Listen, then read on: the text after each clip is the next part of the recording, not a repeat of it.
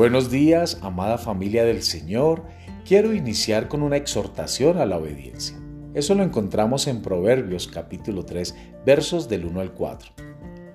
Hijo mío, no te olvides de mi ley, y tu corazón guarde mis mandamientos, porque largura de días y años de vida y paz te aumentarán. Nunca se aparten de ti la misericordia y la verdad. Átalas a tu cuello, escríbelas en la tabla de tu corazón y hallarás gracia y buena opinión ante los ojos de Dios y de los hombres. La semilla de hoy se titula Pelee contra el verdadero enemigo. Segunda de Corintios capítulo 10, verso 3 nos dice, pues aunque andamos en la carne, no militamos según la carne. ¿Sabe usted por qué tantos creyentes están perdiendo la batalla en sus vidas?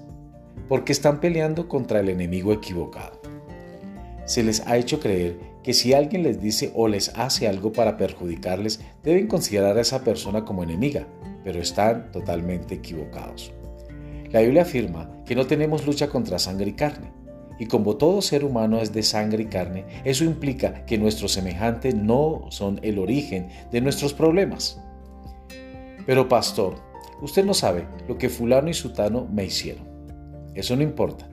Porque si usted desperdicia su tiempo peleando contra fulano y sutano, su verdadero enemigo se saldrá con la suya. Pregunto, ¿quién es el verdadero enemigo? Vamos a leer Efesios capítulo 6, verso 12. Nos dice, porque no tenemos lucha contra sangre y carne, sino contra principados, contra potestades, contra los gobernadores de las tinieblas de este siglo, contra huestes espirituales de maldad en las regiones celestes. Satanás y los demonios serán enemigos suyos de por vida. Ellos son la culpa o son los culpables y de las afrentas que usted está sufriendo cada día. Las personas que lo perjudican y lo ofenden son los instrumentos de Satanás. Cuando él quiere hacerle daño, lo hace por medio de ellas. Recuerde, la persecución no es la expresión del odio que otros sienten por usted, sino la expresión del temor que Satanás tiene de usted. Cuando usted está sumergido en la palabra de Dios y la emplea como la espada del Espíritu, el diablo se llena de temor y busca a alguien a quien pueda enviar contra usted.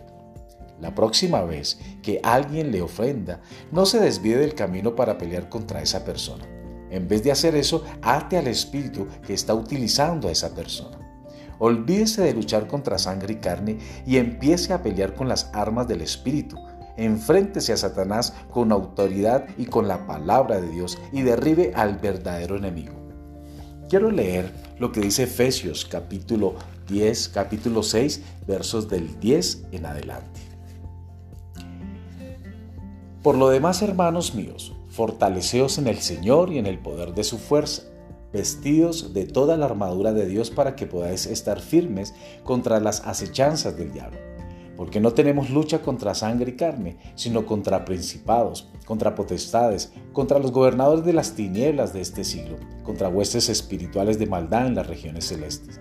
Por tanto, tomad la armadura de Dios, para que podáis resistir en el día malo y habiendo acabado todo, estar firmes.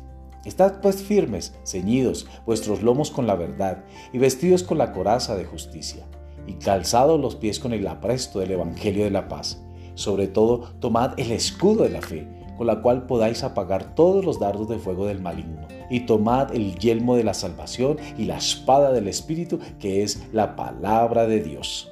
Orando en todo tiempo, con toda oración y súplica en el Espíritu, y velando en ello con toda perseverancia y súplica por todos los santos.